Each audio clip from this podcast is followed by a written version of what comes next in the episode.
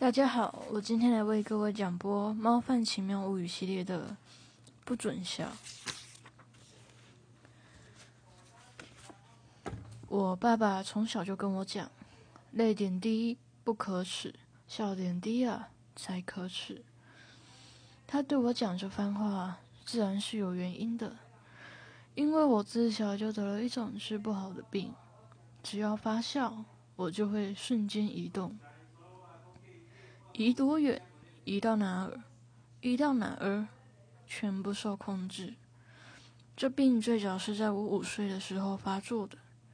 那天，我在奶奶家的坝子上玩得正开心，突然看见猪圈里的猪，不知是中午吃太多消化不良还是怎样，竟然从圈里跳了出来。它刚跑到坝子中央，家里那条看门狗。大概是中午吃太少，心情不好，也可能是忠于主人的本能，猛地冲过去，在猪的屁股上狠狠咬了一口。肥猪吃痛，居然吭哧吭哧的又逃回了圈里了。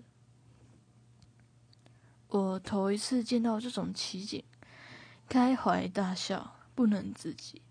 等到睁开双眼，发现自己正坐在屋顶之上。瓦片在我屁股下咯吱作响。从那之后，这病就一发不可收拾。不管是看到电视上的喜剧节目，还是听到周围的人讲笑话，只要我一发笑，自然就会瞬间移动。而且随着年龄的增长，我移动的距离可说是越来越远，日益进步啊！为了防止我移动的太太远没法回来，爸爸要求我随身带着信用卡和现金，又为了防止万一哪天熟练度提高，技能升级，瞬移到了地底下，所以我还随身背着包，包里装着各种求生工具，电锯、军用铲、开山斧、冲击钻、照明手电筒。一个都不少，好在这种情况目前还没发生过。刚开始啊，我还挺享受这种神机，就当是随机旅行了。临县省会、首都，我都靠着瞬移去过。最爽的一次啊，是在航天局发射载人飞船。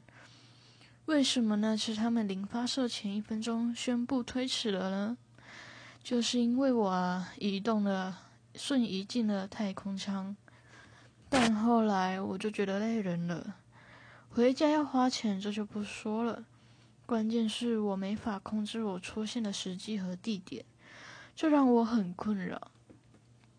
穿冬装瞬移到夏天的三亚，这算轻松的；瞬移到了女生浴室，也只是听起来美好。我还要瞬，我还有瞬移过到动物园的虎山过呢。当时啊，老虎离我就一米远。关键的是，想瞬间逃离，就必须逼自己真心实意的笑出来。你根本不知道那样子有多傻。最近的一次，就是在我，就是我在澡堂搓澡的时候，刚脱得精光，一个大胖子就踩着自己的肥皂，滑到中间的大池子里去了。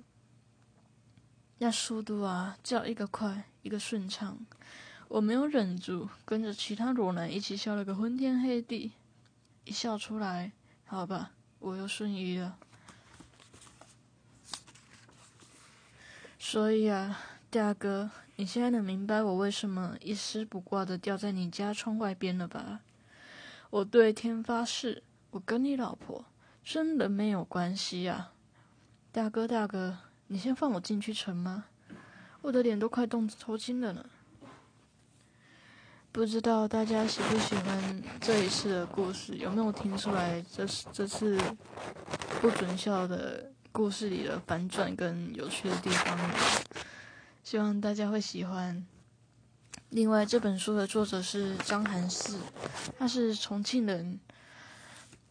我非常还是很喜欢这本书的，相信大家如果再继续听这个系列的话，也会越来越喜欢这本书。每一个小故事都很有它的特色，还有惊惊悚点，也不是惊悚点，就每个故事都有它的特色在，也有些很惊悚，然后有些是很感人的，然后希望大家会喜欢，谢谢。